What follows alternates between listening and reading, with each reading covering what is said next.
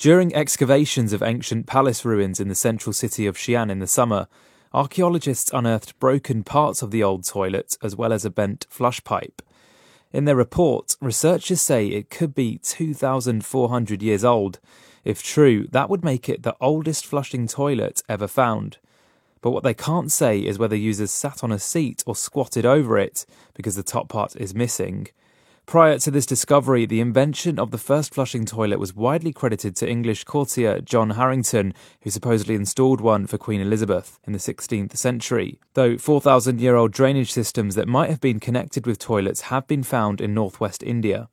The recent find is part of a broader effort to understand ancient Chinese dynasties, including how people lived and how their cities were constructed. Archaeologists are now analysing soil samples collected from the toilets in the hope of finding out what people ate during that time.